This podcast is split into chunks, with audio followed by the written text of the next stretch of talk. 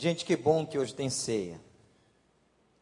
E sabe o que acontece com a gente muitas vezes é que nós nos acostumamos. Muitos crentes antigos, quantas ceias você já participou, não é? Quantas vezes você já chegou na igreja, às vezes de manhã, de noite, tinha ceia do Senhor. E o problema é que a gente começa a fazer as coisas da vida cristã e do culto de adoração de maneira automática.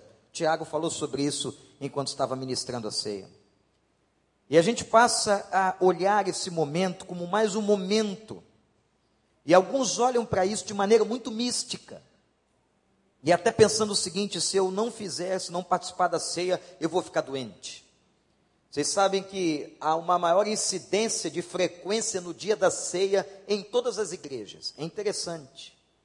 É possível que alguém tenha vindo aqui exatamente nesta noite porque vai celebrar a ceia do Senhor. E acaba muitas vezes que isso se torna apenas um ritual sem uma significação profunda para nós. Mas a ceia do Senhor é um dos momentos mais importantes do processo de adoração da igreja. A ceia do Senhor é algo especialíssimo. Pelo que entendemos no Novo Testamento, no livro de Atos, todos os cultos da chamada igreja primitiva havia a prática da celebração da ceia.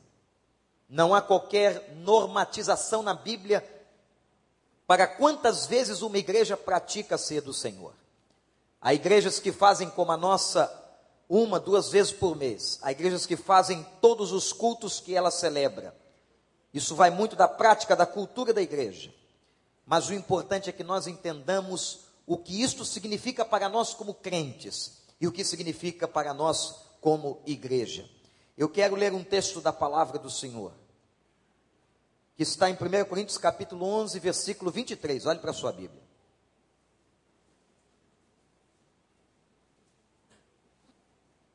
Versículo 23 Paulo está ensinando a igreja sobre a ceia, a igreja de Corinto, e diz: Eu recebi do Senhor o que também lhes entreguei. O Senhor Jesus, na noite em que foi traído, tomou o pão, tendo dado graças, partiu e disse: Isto é o meu corpo que é dado em favor de vocês, façam isto em memória de mim. Da mesma forma, depois da ceia, tomou o cálice e disse: Este cálice é a nova aliança do meu sangue, façam isso sempre que o beberem em memória de mim. Porque sempre que comerem deste pão e beberem deste cálice, vocês anunciam a morte do Senhor até que ele venha. Portanto, todo aquele que comer o pão ou beber o cálice do Senhor indignamente, será culpado de pecar contra o corpo e o sangue do Senhor, e que ele nos abençoe. Deixa a Bíblia aberta, vamos tentar entender este momento na nossa vida, na vida da igreja, eu quero dizer a você que a ceia do Senhor, ela nos fala sobre tempos distintos da vida cristã. E três frases, em três frases eu quero tentar sintetizar o que eu entendo desta passagem. A primeira delas, anote aí no seu coração. A ceia do Senhor é a lembrança do quanto Ele nos amou.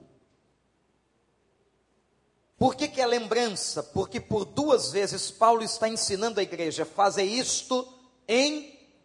O que a igreja? Fazer isto em. A igreja acreditou muito tempo, principalmente a igreja romana, que haveria uma transubstanciação. Isto é, a substância sofre uma transformação e agora você está comendo a carne e bebendo sangue. Por isso, algumas pessoas na Igreja Católica não mordem a hóstia. A crença da transubstanciação. Outra época a igreja acreditou na consubstanciação. O que significa isso?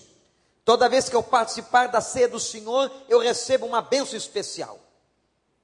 E há pessoas, por exemplo, que querem receber a ceia do Senhor no hospital porque está doente.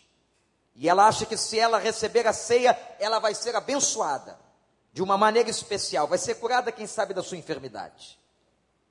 Na verdade, a ceia do Senhor, ela só pode e só deve ser praticada na coletividade da igreja. A ceia não é para ser ministrada no contexto particular. A ceia não confere graça nela mesma. Não há a transubstanciação nem a consubstanciação. A Bíblia é clara. Quando vocês estão fazendo isso, estão fazendo em memória de mim. Estão recordando alguma coisa que eu fiz por vocês. E o que é que Jesus fez por nós? Eu quero que você agora pense nisso. O que é que Jesus fez por nós? Façam isso em memória de mim. Façam isso para se lembrarem do que eu fiz pela vida de vocês. Gente, quando nós celebramos a ceia do Senhor, nós lembramos exatamente do quanto ele foi sacrificado. Eu não sei se você já leu atentamente os capítulos 25, 26, 27 e 28 de Mateus. Por sinal, hoje na minha leitura devocional diária, eu estou exatamente no capítulo 27. E fui acompanhando todo aquele trajeto de Jesus, quando chegou a Pilatos depois foi apresentado ao governador. E depois ele estava diante de Caifás, o sumo sacerdote. Em ordens diferentes, momentos diferentes. Mas como ele foi vilipendiado, como ele foi atacado. Como Jesus foi injustiçado. A Bíblia diz que mentiram e disseram todo mal contra ele. Depois colocaram sobre a cabeça dele uma coroa de espinhos, porque estavam debochando do fato de alguns dizerem que ele era rei dos judeus. Colocaram sobre a cabeça dele e diz a palavra: pegaram a vara que ele trazia nas mãos, não sabemos porquê, e bateram várias vezes na cabeça de Jesus. Está no texto de Mateus.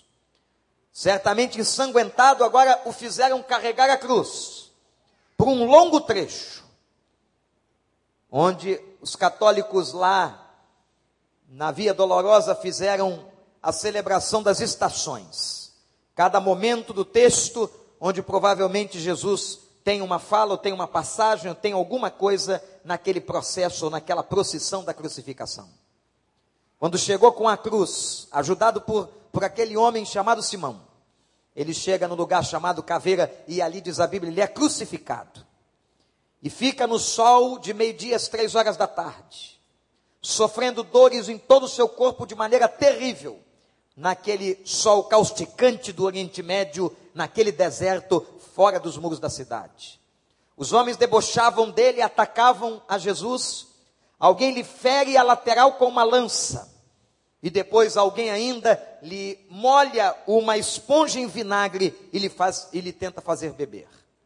O sofrimento de Jesus naquele momento final da sua vida é algo indescritível.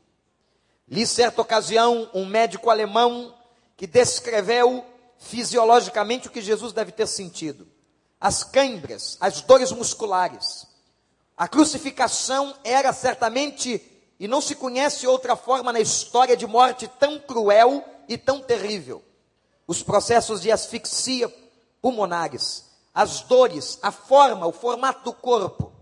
A crucificação nos dias de Jesus estava em moda.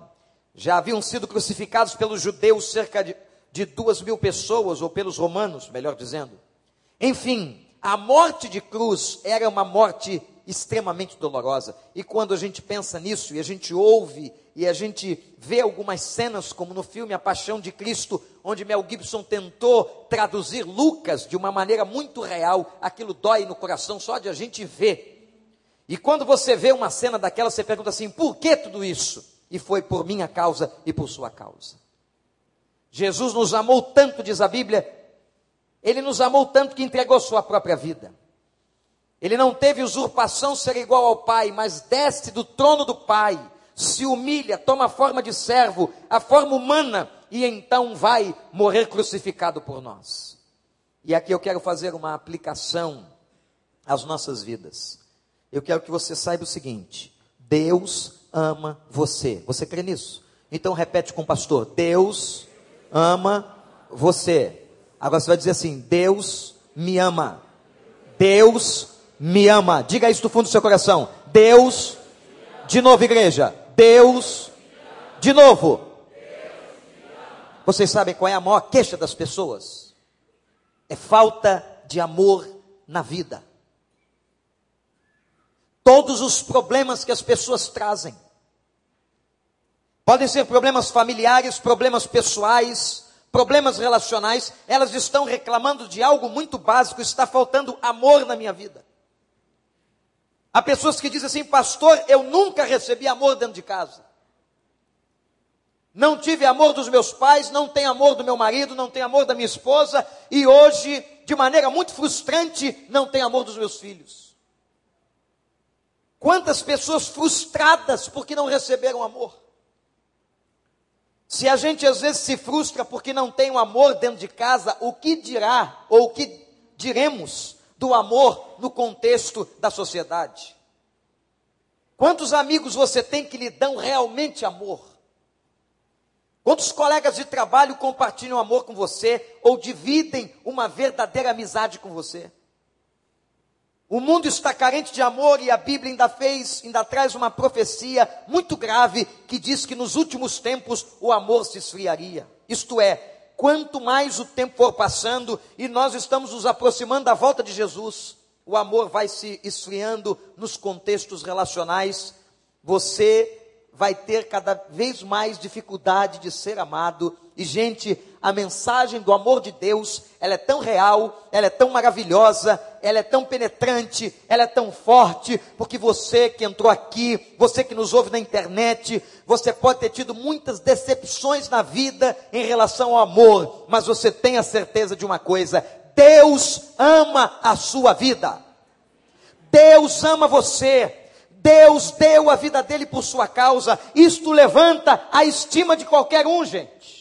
Qualquer pessoa pisada, qualquer pessoa maltratada, qualquer pessoa violentada no seu corpo, na sua vida psicológica, pode sair daqui nesta noite com esta certeza: Deus me ama tanto que Ele deu a vida do filho dele por mim. Jesus ama você. Saia daqui radiante por causa dessa notícia. Se você entrou aqui abatido, se você entrou aqui triste, se você entrou aqui se sentindo isolado, ou abandonado, saiba disso, Deus ama você, os olhos dele estão postos na sua vida, ele sabe tudo que você tem passado, ele se importa com você, ele cuida de você e ele vai sempre dar atenção às suas necessidades. O nosso Deus é um Deus que sabe e que ama. Você crê? A ceia, primeiramente, nos fala sobre isso. Segunda frase. A ceia é uma experiência da presença de Deus. A primeira frase foi que a ceia nos lembra o quanto ele nos amou. O corpo dilacerado na imagem do pão, o sangue derramado na imagem do vinho. Mas agora, eu quero dizer a você que a ceia do Senhor ela é tão importante para nós, gente porque a ceia do Senhor vai mostrar para nós o quanto Ele está presente na nossa vida. Eu vou citar aqui quatro aspectos, ou quatro realidades de como Deus se mostra presente na nossa vida. Para que você nunca esqueça. Por exemplo, a primeira realidade da presença de Deus para nós é sabermos que nós somos igreja, somos povo dele, louvado seja o nome do Senhor. É nós olharmos para esta congregação e olharmos para a direita, para a esquerda, para trás, para frente. E nós estamos aqui, gente, ladeados de irmãos em Cristo Jesus. Sabe por que, nós somos irmãos? Porque nós somos gerados pelo mesmo Pai, gerados pelo mesmo Espírito e nós nos tornamos um corpo só, nós somos corpo de Cristo. Quando a gente olha a igreja, olhar a igreja é perceber a presença de Cristo na terra. Isto aqui, nós aqui, neste momento reunidos, somos a imagem do corpo de Cristo neste mundo. Louvado seja o nome do Senhor. E corpo é corpo, corpo não vive sozinho. O corpo é interligado por juntas e por outras, outros aspectos e outras partes. Você está aí do lado de alguém, na frente de alguém, atrás de alguém, você está ladeado, por isso você tem que entender a importância da igreja. E, gente, eu fico muito preocupado quando eu vejo pessoas que atacam a igreja. Recentemente, um pastor foi chamado por um diretor de uma das maiores emissoras de televisão do Brasil. E esse pastor teve a ousadia de dizer aquele homem, com autoridade espiritual, não ataque a igreja de Deus. Se um dia você quiser discordar de algum pastor, ou criticar algum pastor, faça. São pessoas passíveis de erros, mas nunca se levante ou ataque a igreja do Senhor. Atacar a igreja é atacar o corpo, é atacar nós mesmos. Quando nós nos olhamos e nos sentimos igreja, e cada crente ligado no corpo, membro da sua igreja local, isso é muito sério. Isto é uma realidade espiritual. A carta aos Hebreus, inclusive, diz que alguns, abandonando a sua congregação, abandonam a sua igreja, abandonam o seu lugar de adoração. Isso é como um estado de rebelião e de enfraquecimento espiritual. Quando nós estamos em congregação, quando nós estamos juntos celebrando a ceia do Senhor, nós vemos a beleza da presença de Deus na vida da igreja, no semblante dos irmãos, na vitória que você tem, meu irmão, na bênção que você conta, na certeza da sua vitória, é a certeza da nossa vitória em Cristo Jesus. Um outro aspecto da evidência da presença de Deus é exatamente o conforto do Espírito Santo. Gente, quantos problemas nós temos na vida, não é verdade? Quantas dores, quantas notícias ruins. Jesus nunca disse que os seus filhos iriam ser poupados de tribulação. Pelo contrário, ele disse: No mundo vocês vão ter muitas aflições. Este mundo é lugar disso mesmo. Mas ele faz, eu traz uma palavra de certeza de que eu estarei com vocês todos os dias. Eu não vos deixarei órfãos, mas eu enviarei para vocês o Consolador. E sabe quem é que consola você, meu irmão e minha irmã? Quando você está triste, quando você está atribulado, quando você está sozinho, quando você se sente mal, quando você se decepciona, é o Espírito Santo de Deus que se mostra presente na tua vida, é Jesus presente na tua vida. Todos podem te abandonar, mas Jesus nunca te abandonará. A presença dele, pelo Espírito dele, será sempre constante entre nós e em nós. Outra evidência terceira da presença de Deus é o cumprimento da nossa missão. Essa força que a gente tem para cumprir essa missão de proclamar o Evangelho, de falar das pessoas. Nós estamos numa campanha evangelística. Começamos chamando os vizinhos, depois os nossos colegas, agora domingo que vem os nossos amigos. Meus irmãos, tem sido uma bênção. Quanta colheita! Quanta colheita! Mais de 90 pessoas já aceitaram Jesus em dois domingos. Louvado seja o nome do Senhor. Domingo certamente vai ser um grande dia de colheita. Eu estou também muito ansioso pelo nosso congresso missionário da semana que vem. Vai estar com a gente um dos maiores pastores, um dos maiores evangelistas que eu já conheci, o pastor Elton Rangel, da Catedral de Sevilha, na Espanha, vai estar aqui pregando a palavra. Aliás, o quinta mais da semana que vem começa com o congresso, começa com ele. Vamos ter o coro da Cristolândia, vamos ter coral de crianças, vamos ter muitas coisas boas para proclamar e cumprir essa missão. E você ir lá e chamar e evangelizar e o Espírito Santo está trazendo este fogo, esta chama no coração da gente, para a gente cumprir a missão. E quando a gente vê a igreja cumprindo a missão, é a certeza da presença de Deus. Porque se Deus não se fizer presente, se Deus não capacitar, se Deus não estiver conosco, se Deus não ungir o pregador, se Deus não abençoar o culto, se Deus não abençoar os músicos, se Deus não abençoar a adoração, não acontecerá nada diferente, será apenas uma reunião mas quando ele unge, quando ele abençoa, quando ele derrama o seu fogo, então a igreja tem força espiritual para cumprir a missão dela na face da terra. Cumprimento da missão, a igreja pregando o evangelho é uma evidência clara da presença de Deus. Vocês querem ver a quarta e última? Eu disse que teriam quatro frases que demonstrariam a presença de Deus. Falei aqui de quê? Da comunhão da igreja, do conforto do Espírito, do cumprimento da missão e da nova aliança. Esta é a quarta ideia da presença de Deus. Nós estamos debaixo de uma nova aliança. aliança que foi feita no sangue. Isto é, é pacto, é um pacto que foi feito por Deus. Jeremias havia feito uma profecia de que a nova aliança seria gravada no coração do povo de Deus. Ela foi gravada. Foi pacto de sangue, sangue de Jesus. Este sangue que nos dá garantia. Ele é o penhor da nossa herança. Então eu quero dizer uma coisa para você. Já mentiu para você? Foi? Já te enganaram alguma vez? Mas Deus não mente para nós. Tudo aquilo que Deus disse a você, todas as promessas feitas à igreja, e tudo aquilo que o Espírito Santo um dia revelou ao teu coração, tenha certeza que se cumprirá para a honra e glória do seu nome. Certeza na palavra dele, Deus te fez uma promessa, Ele é fiel, Ele não mente, não é homem para mentir, Ele vai cumprir na tua vida em nome de Jesus. Foi feito um pacto, uma aliança no sangue do Cordeiro conosco. Deus é fiel. Tem experimentado essa fidelidade? Quem é que pode dizer nessa noite desse ter sido pastor fiel na minha vida? Eu quero declarar isso. Deus tem sido fiel na minha vida. Se Deus tem sido fiel com você, levante a sua mão e diga essa frase agora. Deus tem sido fiel na minha vida. Vamos falar de novo, porque isso é muito bom? Deus fiel.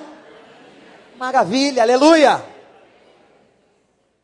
Quando a gente está diante da ceia, nós somos levados a esta visão da presença de Deus.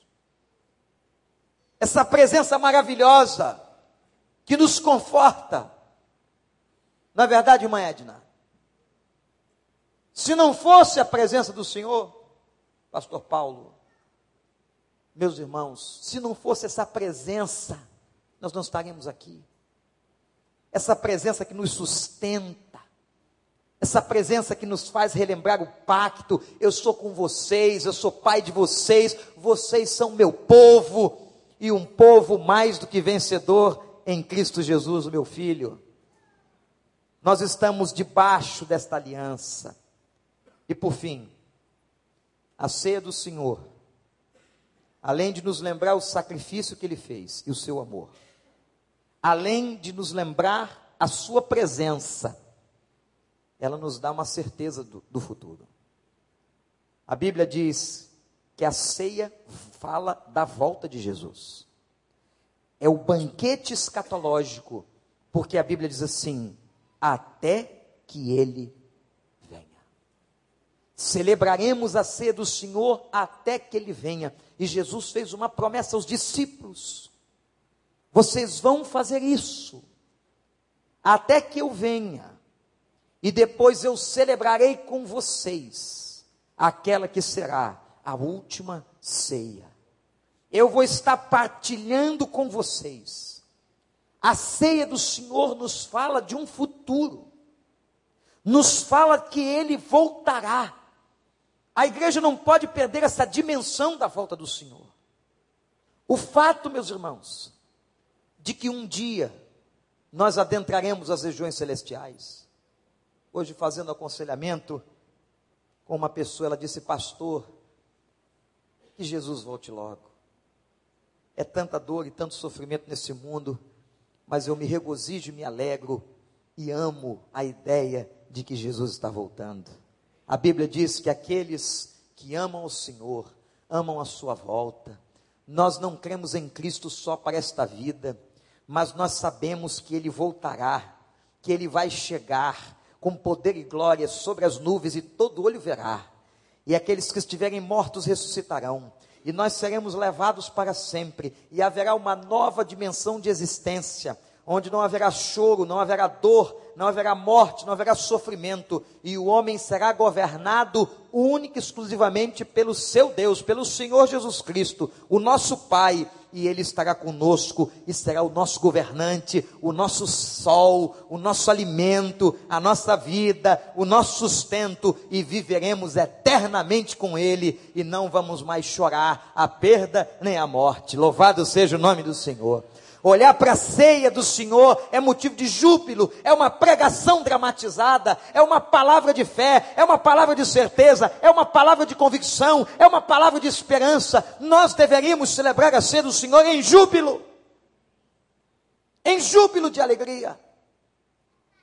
Em respeito, sim, em reverência, sim, mas em júbilo de alegria, porque se Deus morreu por nós, porque Ele veio nos buscar quando éramos ainda pecadores, porque Ele se manifesta com a Sua presença na nossa vida. Você tem experimentado isso? É dia a dia, gente. Ela, ela em casa é lá no trabalho, é lá no seu carro, no seu ônibus, onde você está, na sua van, lá na cidade, é lá naquele momento difícil da sua vida, Ele tem se mostrado presente, Ele tem atuado com você, Ele tem falado, você abre a palavra, Ele fala, você vem à igreja, Ele usa um profeta, Ele usa a vida de um irmão, Ele diz para você o seguinte: Eu estou presente na tua vida, você está aqui diante de mim, eu sou teu amigo, eu sei que você está passando, eu compartilhei muita dor com você e vou te ajudar e vou te abençoar porque eu sou teu Deus. E te dou uma certeza de vitória no futuro, a certeza de que eu estou voltando de Jesus e vou levar a minha igreja. Gente, a ceia do Senhor é um banquete. E Paulo estava ensinando para aquela igreja. A igreja de Corinto tinha que aprender um quanto vale. O quanto vale a ceia do Senhor. Eu quero fazer um pedido a você que eu quero que seja um pedido de Deus, nunca deixe esse momento se desvalorizar na sua vida. Nunca participe da ceia como um ritual. Nunca participe da ceia apenas porque você tem muitos anos de crente e foi batizado. Não, mas participe glorificando, participe agradecendo a presença dEle, participe dando louvores porque Ele amou a nossa vida de tal maneira, de uma maneira espetacular, e participe na certeza de que ele voltará. Eu vou voltar para vocês. Eu dei minha vida por vocês e vocês podem confiar na minha palavra. Eu estarei com vocês todos os dias até a consumação dos séculos, e na consumação dos séculos eu vos levarei para mim mesmo. Louvado seja o nome do Senhor. Vamos ficar de pé, igreja. Vamos agradecer ao Senhor por este momento, vamos celebrar ao Senhor por este momento. Eu gostaria que neste momento você glorificasse a Deus como você achasse melhor agora, dizendo assim: Pai, muito obrigado, porque o Senhor um dia morreu por mim. Vamos fazer isso agora? Se você quiser aplaudir, se você quiser dar um glória a Deus, faça isso em nome de Jesus. Eu recebo todo dia no meu computador uma palavra do meu amigo pastor Israel Belo de Azevedo, pastor da igreja de Itacuruçá, que escreve, aliás, é um dos mais maravilhosos escritores que eu conheço, e ele escreveu uma peça sobre a ceia, justamente ontem. Se não fosse a ceia, sobre quem é a ceia? A ceia sobre Jesus. A ceia sobre a comunidade de Jesus. Se não fosse a ceia, não haveria a igreja de Jesus. Que até poderia surgir, mas desapareceria derrotada pelas portas do inferno. Se não fosse a ceia, não haveria comunidade de Jesus, que reunida ou espalhada, deriva sua identidade daquele que veio, morreu, ressuscitou, subiu e vai descer de novo. Se não fosse a ceia, contaríamos histórias de um Deus que morreu e cultuaríamos tristes, cabisbaixos, sua memória, mortos de saudade. Se não fosse a ceia, não saberíamos o que Deus em Jesus fez por nós se não fosse a ceia, não experimentaríamos o conforto do Espírito Santo quando um querido nos vai, uma doença nos estressa, uma dificuldade nos aflige, mergulhados nas águas onde o nado é impossível, acuados no beco que não podemos pular. Se não fosse a ceia, não haveria missão. Andem por todo mundo e convidem para a festa senão a direção de uma vida sem sentido. Seria como viver sem ter o que dizer, senão da vida alheia. Seria como passar os dias sem uma usina interior de alegria, a menos que turbinados pela droga, seria como tomar a rua sem saber para onde se vai, se não fosse a ceia. Não saberíamos que Jesus está voltando para nos reunir de novo na celebração em que todas as línguas serão uma só. Todos os ritmos musicais ecoarão ao mesmo tempo na sinfonia da diversidade. Todos os aplausos capazes de ensurdecer os ouvidos, se ainda fossem humanos e não transformados, estalarão em que muitas vozes tardiamente admirarão, como as testemunhas da cruz, Jesus, eu te reconheço como Senhor, porque o esperamos, celebramos até que venha, porque o esperamos como um amigo que vai e fica em nossa casa, a qual preparamos com lençóis novos, frutas frescas e expectativa de longas conversas. O tempo de celebrar a ceia é agora no céu não haverá ceia, porque ele celebra o que virá, e o céu terá vindo. Ela celebra o ausente, que agora é permanentemente presente e visível, como a lua de noite e o sol de dia. Ela é para nos ensinar quem somos, seguidores de Jesus, e como devemos viver de modo digno do seu perfil, no qual devemos clicar e ler, ler, ler Celebrar a ceia do Senhor é uma forma de orar. Maranata, vamos orar assim. A ceia do Senhor. Aleluia.